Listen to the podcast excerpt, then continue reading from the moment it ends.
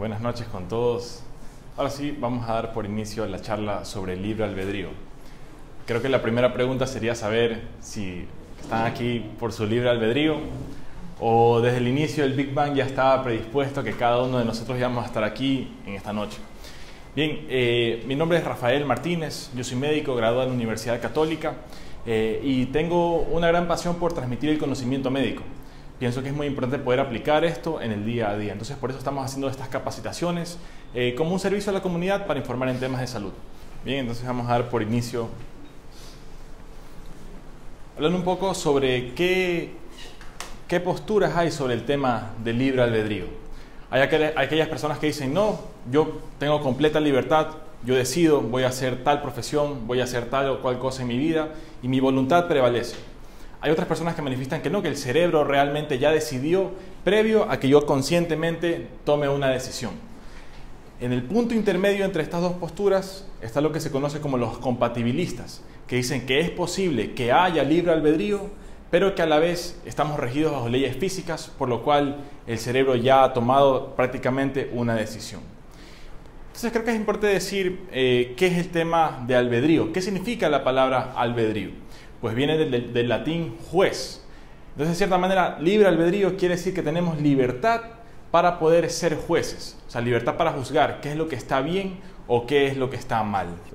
Bueno, entonces eh, la idea es que si es que yo pudiera ser un juez adecuado, debería poder diferenciar bien qué es lo correcto de qué es lo incorrecto. O sea, estamos hablando aquí de moralidad o de ética. Eh, si decimos qué es ética, qué es moralidad, pues podemos estudiarlo según el origen de la palabra. Ethos es una palabra en latín de la cual proviene la palabra ética. Y etos quiere decir buenas costumbres. Y moral viene del, viene del latín moris, que quiere decir también buenas costumbres. Entonces, en sí, la ética y la moral etimológicamente quiere decir buenas costumbres, o sea, cosas que son buena educación que se deben hacer. Y por el contrario, saber qué cosas son mala educación, malas costumbres, no debemos hacer. Pero es muy importante saber que hay ética temporal y atemporal temporal regida según las circunstancias de la cultura. O sea, en algún momento puede ser que sea no ético tener tatuajes, tener piercings, temas más polémicos como el aborto. La opinión cultural puede cambiar según las, los años, las décadas, las generaciones. Pero también hay ética o moral atemporal, cosas que siempre, por lo general, salvo excepciones, están mal. Matar, en general, está mal. Mentir, en general, está mal, salvo excepciones en circunstancias extraordinarias de una guerra o una cuestión catastrófica, tal vez sería necesario matar. En alguna situación en que tengo que tal vez mentir, algunas situaciones es necesario. Pero en términos generales podemos decir que de manera atemporal matar está mal, mentir está mal y de esta manera podemos tener una visión de qué es lo que sería ético o qué es lo que no sería ético a nivel de largos periodos en el tiempo. ¿Sí? La idea principal es si yo me doy cuenta porque en realidad la mayoría de las veces puede ser que yo no me dé cuenta de lo que no debo hacer, no me dé cuenta de que estoy cayendo en sí en errores. ¿Sí? Y fundamentalmente preguntarme si yo soy la persona que decide eh, o si realmente es mi cerebro quien ha decidido ya de antemano. Para eso la pregunta, si yo soy quien decide, debo saber en sí quién soy yo. Pues no vengo a responder esa pregunta tan compleja esta noche, pero definitivamente algo con quién soy yo, algo con esto tiene que ver el cerebro. ¿Sí? El cerebro, el órgano en el cual se toman las decisiones, donde se resaltan todos los estímulos, la visión, el olfato, el oído, todo llega al cerebro. Eh, tomamos una decisión sobre lo que debemos hacer e interactuamos con nuestro entorno. Entonces, esta es una de las funciones en sí del sistema nervioso. Vemos una imagen del cerebro, una disección anatómica en sí del cerebro un sitio donde se toman, eh, un sitio que tiene muchísimo que ver con las decisiones que tomamos en nuestro día a día. Sí, pero el cerebro no funciona de manera individual. El cerebro necesita un sistema, un grupo de sistemas en el cuerpo. Hablamos del sistema cardiovascular, el corazón que bombea sangre oxigenada a todo el organismo. Hablamos también del sistema pulmonar respiratorio, el sistema digestivo. O sea, el cerebro, si bien es el sitio fundamentalmente hablando de la toma de decisiones, no podría trabajar por sí solo si no fuera por todos estos otros sistemas que también están funcionando sin nosotros tener que pensarlo. ¿Sí? Y sin contar los, las miles de millones de células bacterianas que también viven en nuestro organismo, en nuestra piel, en nuestro estómago, En muchos sitios de nuestro cuerpo hay bacterias que incluso tienen mucho que ver con la toma de decisiones, con la producción de neurotransmisores a nivel de los intestinos. Entonces, de cierta manera podríamos decir que para nosotros tomar una decisión es como que hubiera que haber un consenso entre cada una de las células de nuestro cuerpo. Claro, no todas tienen igual poder de voto, pero en general todas las células de nuestro cuerpo de una u otra manera van a intervenir con la decisión que se llevará a cabo en el cerebro. Y si nos vamos un poco más allá, igual el cuerpo humano no puede sobrevivir por sí solo. Necesita de un entorno con alimentación, con agua, con aire, espacio, y en sí este planeta Tierra, el cual tampoco puede funcionar por sí solo, tiene que ser parte de un sistema más grande, el sistema solar, nos podemos ir más amplios, las galaxias, ¿verdad? Y nuestra pequeña Vía Láctea en, la inmensidad del espacio. La idea fundamental es que, es verdad, el cerebro toma hasta cierto punto decisiones, pero el cerebro necesita un cuerpo, un sistema de cuerpo que vaya a permitirle funcionar y este cuerpo debe estar en un entorno que primero inicia siendo el, planeta, pero concluye siendo todo el universo.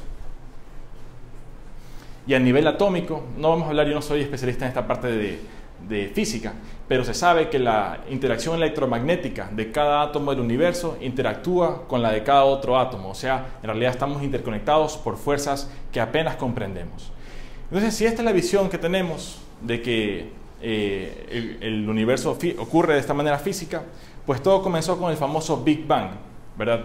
Si es que el universo físico comenzó con el Big Bang, quiere decir que esto venía siendo como una cadena de dominós, que inició al inicio del universo y comenzó cada interacción física a ocurrir y gran cantidad de tiempo después estamos hoy, esta noche, eh, conversando sobre este tema del libre albedrío. Claro, nuestro universo no es algo tan sencillo como una fila de dominós cayendo ni siquiera es algo tan sencillo como este dominós un poco más complejos. En pero podemos más o menos ver la similitud. Al inicio del universo, el Big Bang fue la primera, el primer movimiento que desató una serie de interacciones que culminaron o eh, están dando este momento presente en en este, eh, en este momento presente que estamos compartiendo ahora mismo. ¿Sí? Entonces, evidentemente, conocer física nos permite, para hacer, nos permite hacer modelos o sea, realmente yo puedo teóricamente diseñar un puente que yo sé que va a aguantar cierta carga. No es necesario que yo haga la prueba de hacer el puente para ver si va a soportar la carga o no. Entonces, conociendo estas leyes de la física, nosotros podemos, de cierta manera, prever lo que va a pasar construyendo modelos a partir de estas leyes físicas. ¿Sí? Hasta aquí no hablamos de libre albedrío, porque en realidad estamos hablando de seres no vivos en, los cuales hablamos básicamente de procesos físicos. ¿Sí?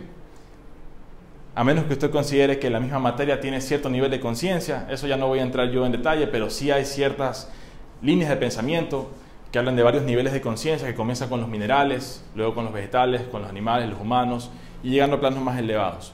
Pero en términos generales, si hablamos de materia física, hasta antes de iniciar la vida no hablamos de libre albedrío. Pero ¿qué pasa cuando ya comenzamos a hablar de seres vivos? Como son dos organismos o microorganismos que están en la línea entre lo vivo y lo no vivo. Hablamos de los priones y de los virus. Una bacteria sí está viva, ¿por qué motivo se dice que está viva? Porque se replica, o sea, porque a partir de una bacteria pueden salir dos y así se van multiplicando. Pero los virus, ¿cómo se multiplican? Ellos se meten dentro de las células del organismo y comienzan a activar mecanismos para que la célula fabrique las partes del virus como tal. O sea, el virus no se replica a partir de sí mismo, sino que introduce su código en células de nuestro cuerpo. Por eso no se dice que está vivo.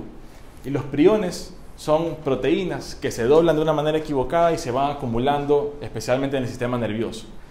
Aquí realmente no hablamos de libre albedrío, no hablamos de voluntad, porque son mecanismos físicos. O sea, el virus encuentra un, eh, un enlace al cual se puede acoplar y comienza a activar una serie de mecanismos físicos. No hablamos de seres vivos como tal.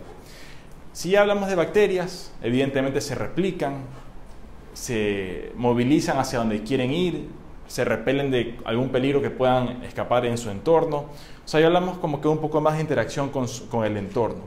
Evidentemente, si hablamos de árboles o hablamos de hongos, aunque ellos no se mueven, aunque no interactúan así como nosotros con el entorno, de todos modos son seres vivos.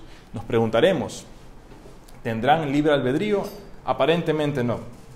Aunque ciertos, ciertos eh, organismos del reino vegetal tienen la capacidad de moverse, hasta cierto punto parecería que están ejerciendo voluntad. Si yo toco estas plantitas, no sé si les se cierran, el girasol gira en torno al astro del sol. Esta Venus Flytrap también que cae la mosca y pa, se cierra. Aparentemente están interactuando con el entorno. Lo harán conscientemente. O sea, yo quiero cerrar las hojas para comerme la mosca. Aparentemente no. Pero, pero nos queda como un punto eh, dentro del espectro del libre albedrío. Un perro, ¿verdad? El perro, yo con mi hermano él se ponía de un lado, yo me ponía del otro, y los dos llamamos al perro, el perro elegía hacia quién de nosotros dos iba. O uno puede tener dos juguetes que son los dos favoritos del perro, pero vamos a ver cuál le gusta más y lo lanza en dos direcciones. El perro aparentemente toma la decisión de ir a buscar uno o ir a buscar al otro. Pero hablamos de libre albedrío en el organismo del can. O sea, está tomando cierto grado de decisión. Lo que no sabemos es a qué nivel de conciencia la está tomando. ¿Sí? Entonces, y nosotros humanos también, de repente en algún momento queremos coger para ir a trabajo una calle, podemos coger otra. ¿Hasta qué punto lo, lo, hacemos conscientemente o hasta qué punto es de manera automática? Porque ocurren muchos procesos automáticos en nuestro cuerpo. Nuestras uñas crecen, nuestro cabello crece, nuestra piel va muriendo, se va descamando. O sea, nuestro intestino delgado intestino grueso se van descamando. En realidad, todo el tiempo estamos haciendo acciones sin que lo pensemos de manera consciente. ¿Por qué no podría ser nuestra voluntad algo similar? Así como mi cuerpo genera enzimas, como mi cuerpo regula mi frecuencia cardíaca, ¿cómo será que, o sea, será posible que mi cerebro pueda tomar la decisión, me voy por la derecha, me voy por la izquierda? Habría que preguntárselo bastante, pues, ¿verdad? Aquí hablamos un tema un poquito más a otro nivel, que es cuando hay agresividad, hay violencia. O sea, el perro que a uno lo muerde, no se le va a atribuir carga moral. Actuaste mal, actuaste con dolo, actuaste con mala intención simplemente se cree que es la naturaleza del perro, pero no lo estamos ejerciendo, no lo estamos juzgando moralmente. ¿Sí? Eh, Fidel, pues verdad, en Quito, este perrito se hizo famoso en las redes sociales porque había mordido a una persona, le, iban a hacer eutanasia, al final creo que no se le hicieron, pero en todo caso si van a sacrificar un perro, no es que lo están juzgando moralmente, simplemente es para defender a las personas, pero no se le está diciendo eres eh, malvado, sea, simplemente está actuando en base a sus instintos. ¿Sí? Los seres humanos ya los juzgamos de manera distinta. O sea, eh, si creemos que la persona tenía, tiene una responsabilidad moral si comete un crimen, especialmente un crimen violento, entonces hay que preguntarnos para este tema en dónde está esa diferencia. ¿Sí? La responsabilidad moral. Se basa en la idea de que nosotros podemos tener esa conciencia para discernir qué es lo que está bien y qué es lo que está mal. ¿sí? A diferencia del perro. O sea, ¿qué es la ¿por qué tenemos responsabilidad moral de nuestras acciones? Porque somos capaces de ver un ideal. Somos capaces de saber. Lo ideal es no matar. En circunstancias especiales puede ser que hayan ciertos detalles, pero en general matar no está bien. En general mentir no está bien. En general. ¿sí? En general robar no está bien. Entonces tenemos esta capacidad para saber diferenciar a diferencia de un perro que no va a estar teniendo este, esta, idea de que si está bien o está mal. ¿Sí? Entonces aquí un poco del conflicto, o sea, ¿qué, ¿qué, seremos? ¿Seremos deterministas porque sabemos que somos entes físicos? En nuestro cerebro actúan cargas eléctricas que funcionan bajo las leyes de la física. ¿Será que nosotros al inicio de nuestra vida es como que se hubiera iniciado un dominó a caer y tenemos libre albedrío en el sentido que somos jueces de nuestro comportamiento, o sea, nos damos cuenta cuando estamos actuando bien o cuando estamos actuando mal? Bajo ese punto de vista libre albedrío, sí tenemos. Capacidad de decisión, eso es lo que no estoy seguro todavía sí tenemos. Porque igual somos cuerpos físicos, nuestro cerebro funciona en base a la física también. ¿sí? Y me pareció muy interesante que es distinto hablar de libre albedrío en español y en inglés. Porque en inglés se dice free will y en español es libre albedrío. Albedrío, como decía, viene de la palabra juez. O sea, yo puedo juzgar si algo está bien o está mal. En cambio, free will, will es como voluntad. Entonces, realmente en español sería libre voluntad. Bajo este concepto que les comparto, albedrío libre sí tenemos, porque somos capaces de juzgar si está bien o está mal. Libre voluntad, yo pienso que, que no, pero no estoy seguro tampoco. Entonces, ¿qué será? Que si nosotros estamos actuando mal, es como que estuviéramos tocando el dominó, se está cayendo, estamos viendo cómo estamos fallando. Pero ¿será que nuestra voluntad puede prevalecer? Esa es la pregunta filosófica que, me parece bien interesante preguntar. ¿sí? Entonces, aparentemente, si yo tengo que tomar una decisión, me voy por el camino del bien o el camino del mal, aparentemente la decisión la toma mi cerebro y mi conciencia la está observando. Sin embargo, ¿qué pasa si yo sé que hay más tendencia a fallar? Sería una situación compleja el estar observando, pero que el cerebro ya esté inclinado hacia, hacia una u otra decisión. ¿Sí? ¿Cómo funciona esto? Hablaremos brevemente de las neuronas. En sí las neuronas funcionan a base de cargas eléctricas. Las neuronas hay en el cerebro, pero también en muchos sitios del cuerpo, incluyendo en la piel. O sea, la piel recibe estímulos eléctricos que llegan al cerebro. También el cerebro envía estímulos eléctricos al corazón, a los intestinos, a todas las partes de nuestro organismo. Pero en general, ¿qué es lo que está ocurriendo? La neurona le envía impulsos eléctricos. Digamos que esta neurona le quiere enviar mensajes a estas otras dos neuronas. Inicia un impulso eléctrico que va a través de toda la neurona y acá al final libera neurotransmisores que van a activar las siguientes neuronas. ¿Sí? Entonces, ¿qué pasa? ¿Qué decisión toma una neurona? Toma una simple decisión, que es el mensaje que estoy recibiendo, ¿lo propago o lo detengo? Imaginemos que a esta neurona la están estimulando 100.000 neuronas. El mensaje es tan intenso, es tan fuerte, que probablemente la va a enviar a las siguientes neuronas. Entonces, de cierta manera, si el mensaje tiene cierto nivel de intensidad, ha atravesado cierto umbral, umbral, esta neurona no tendrá otra opción más que activarse y propagar esta señal. ¿Cómo vamos hasta ahora? No sé si estamos bien. ¿Hay alguna duda, alguna pregunta? Bien, yo solamente para hablar, hay algunos neurotransmisores muy famosos, la serotonina de la felicidad, la dopamina del interés, del gusto, eh, hay GABA, ácido gamma aminobutírico, que es un neurotransmisor de la calma, de la relajación. Hay el glutamato, que es el mayor neurotransmisor que nos genera actividad en nuestro cerebro.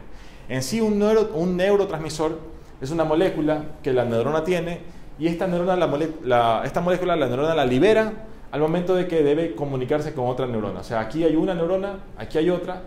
La primera neurona libera neurotransmisores, los cuales se acoplan a la segunda neurona. Al acoplarse el neurotransmisor, se abre una compuerta de iones con cargas eléctricas, que pueden ser positivas o negativas. Si, se abre la compuerta y entra cargas positivas a la neurona, la neurona se va a activar. En como cargas positivas como cuál? Como el ion sodio. Sodio en la tabla periódica de elementos tiene carga eléctrica positiva. Si, la, si el neurotransmisor toca la compuerta de sodio, se abre, ingresa sodio, entran cargas positivas, la neurona se activa. Si en cambio entran cargas negativas como el cloro, la neurona se relaja, no se activa. ¿Sí?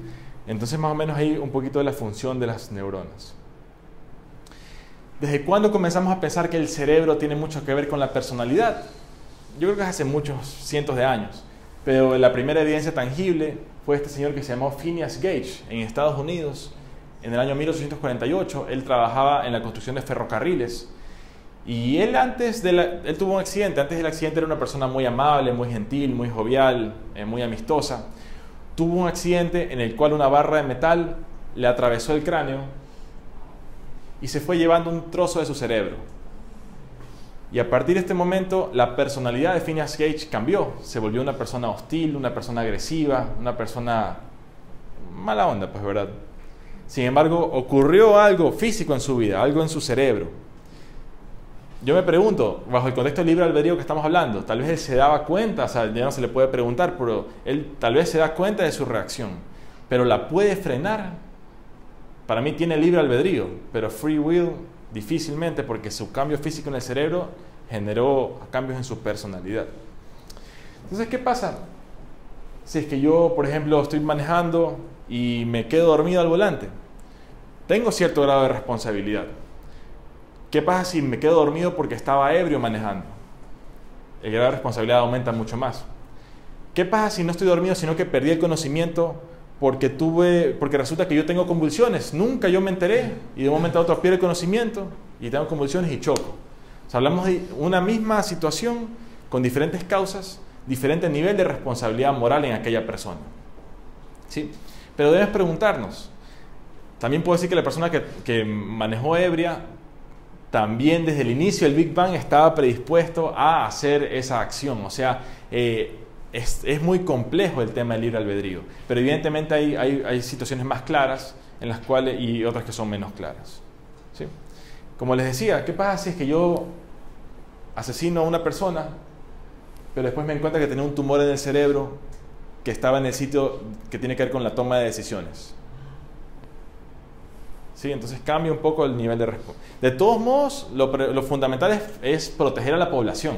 O sea, si una persona es peligrosa, debe estar recluida, no creo yo para castigarlo, sino para proteger a la sociedad.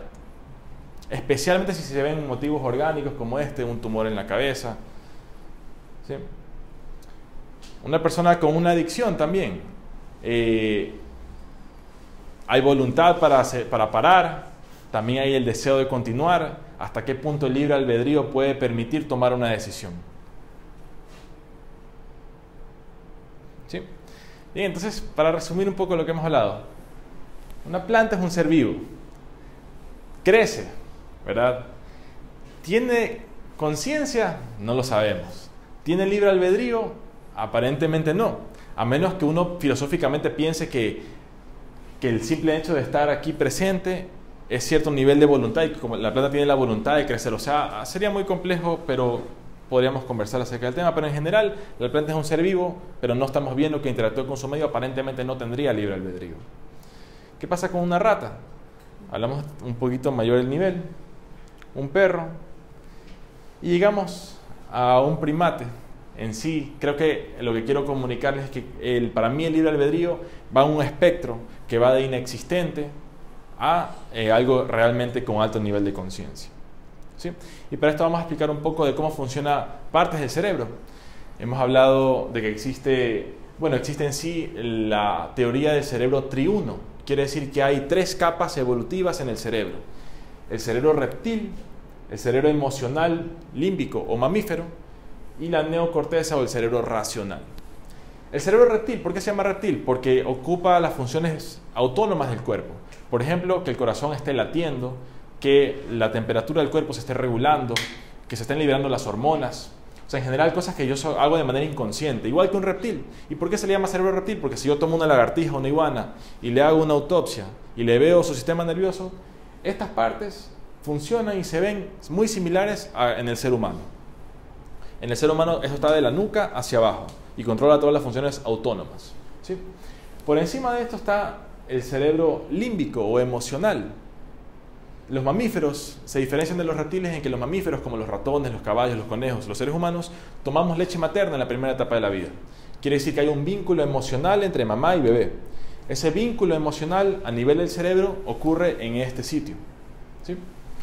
Por encima de esto, los humanos y otros organismos inteligentes, o sea, los humanos somos los más complejos, aparentemente los más inteligentes, pero los delfines, las ballenas, los elefantes, tienen cierto nivel de neocorteza. ¿Qué es lo que nos hace eh, eh, en particular a los humanos, la capacidad para razonar, la capacidad para transportarnos y pensar que hubo un pasado y va a haber un futuro, transportarnos en el tiempo, eh, prever consecuencias, tomar decisiones.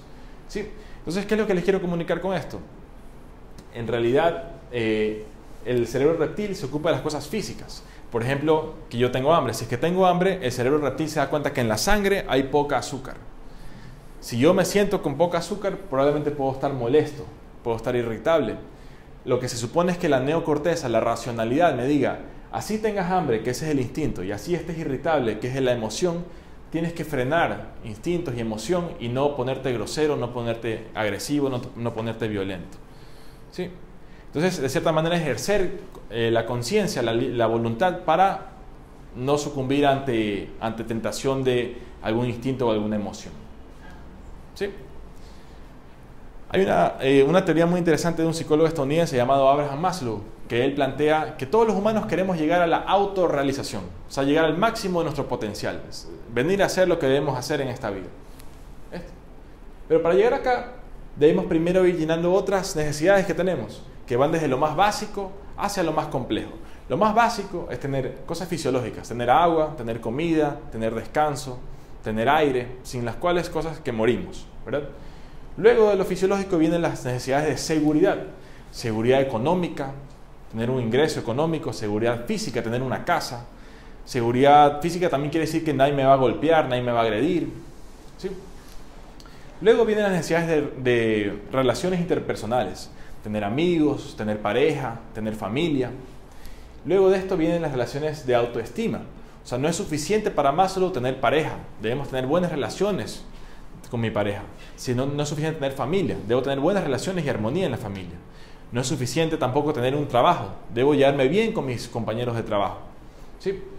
Y finalmente, cuando ya tenemos todo esto, podemos comenzar a hablar de la autorrealización. ¿Qué es lo que pasa? Para llegar a la autorrealización, o sea, decir, yo en esta vida quiero ser de tal profesión, quiero llegar a, quiero hacer esta carrera profesional. Para yo poder llegar a esta autorrealización, evidentemente primero tengo que tener eh, comida sobre mi mesa, tengo que tener casa, tengo que tener cierto soporte familiar, emocional, social, ¿sí? Entonces, de cierta manera, sería muy difícil ejercer la voluntad, la conciencia, si es que no he tenido satisfechas las otras estratos dentro de la pirámide de necesidades. ¿Sí? Y esto también se ha estudiado a nivel de las sociedades. O sea, eh, lo, más, lo más conocido era la pirámide de Maslow, pero también había un eh, científico muy famoso llamado John Beck, que él desarrolló la teoría de la dinámica en espiral, que estudia las sociedades cómo las sociedades van de lo más primitivo a lo más avanzado y le ponía también a sí mismo características. Él decía, por ejemplo, que las sociedades, eh, por ejemplo, eh, estamos hablando de países de tercer mundo donde hay mucha corrupción, hay mucha mentira, hay mucha agresión, mucha violencia. Hablamos de sociedades que él le ponía el color rojo, las cuales luego evolucionaban a un color azul. Eh, en sí, la idea es que cada vez esto iba de mayor nivel de egoísmo, mayor nivel de que quiero las cosas para mi beneficio, el de mi familia, el de mis seres allegados, a más altruismo de querer tener una sociedad más justa. ¿sí? Entonces también se habla un poco de que, la, de que la justicia en una sociedad también tiene mucho que ver con este aumento en el nivel de empatía, en el nivel de empatía por parte de las personas. ¿sí? Y finalmente ya estamos llegando a la parte final de la charla a mí me interesa mucho el tema de la tecnología. En este momento no hay un robot al cual uno le pueda hablar y pueda tener conciencia. Es evidente que no. En 5 años, en 10 años. Existe hoy inteligencia artificial, pero especializada en una función en particular. Pero todavía no existe una conciencia plena que me pueda conversar a mí. Pero a mí sí me interesaría mucho pensar, si es que la tecnología avanza y se llega a un tipo de inteligencia artificial que sea consciente, tendrá libre albedrío, porque la computadora siempre va a elegir lo más eficiente. O sea, la computadora no te da chance a, decisiones irracionales. Y yo decía, bueno, ¿será que si es que la máquina tendrá libre albedrío, será que lanzará dados y espontáneamente tendrá una decisión? Pero yo pensé, no creo porque la computadora siempre va a elegir lo que es más eficiente. Y otro tema, para tener libre albedrío debe tener ego, o sea, debe tener una sensación de, yo, yo existo, yo soy diferente del entorno. Y las necesidades del yo muchas veces se llama egoísmo. ¿Qué pasa si las necesidades de esta inteligencia artificial de una computadora son muy distintas a las necesidades egoístas de la raza humana? Ahí estamos hablando de un escenario tipo Terminator. ¿sí? Entonces, eh, son temas muy, muy filosóficos, filosóficos que tal vez vemos muy distantes en el futuro, pero sí vale la pena considerar que hace 10 años, hace 15 años, no había Facebook, no había Instagram, no había videollamadas, no había WhatsApp. En 10 o en 15 años es posible que estemos hablando ya con algún tipo de conciencia distinta que no ha ocurrido todavía, pero sería muy interesante creo que es un tiempo muy interesante que estamos viviendo en el cual podremos ver el nacimiento y el crecimiento de este tipo de tecnologías quisiera dar, o sea, un, punto muy interesante que, que, yo encontré en cuanto a la parte teológica, que mencionaba, al menos desde el punto de vista cristiano, que por naturaleza, desde el punto de vista cristiano, el hombre va a ir siempre hacia el pecado. O sea, eh, que el único libre albedrío que tiene el humano desde el punto de vista que yo vi en este caso, eh, sería aceptar a Dios. Porque si acepta a Dios, renuncia a su original libre albedrío pecaminoso y se va y se hace uno con el universo que, y todo fluye de mejor manera. Entonces que el único libre albedrío que tiene el humano es aceptar a Dios, porque de lo contrario estaría haciendo su perdición como es su naturaleza. Entonces un pensamiento también que, acotándolo eh, en base al tema de teología que también me parece interesante. Estas son conversaciones que a mí en lo particular me parecen súper interesantes, eh, es un tema fascinante, en realidad es la primera vez que abordo el tema. Eh, es un tema que se viene conversando desde hace milenios, entonces no espero haber dado una respuesta tal vez dar algunas ideas, tal vez poner un poco de orden, contar qué, es las cosas, qué son las cosas, algunas de las cosas que se saben, ¿sí? Pero en general espero les haya gustado la charla y les agradezco muchísimo su atención.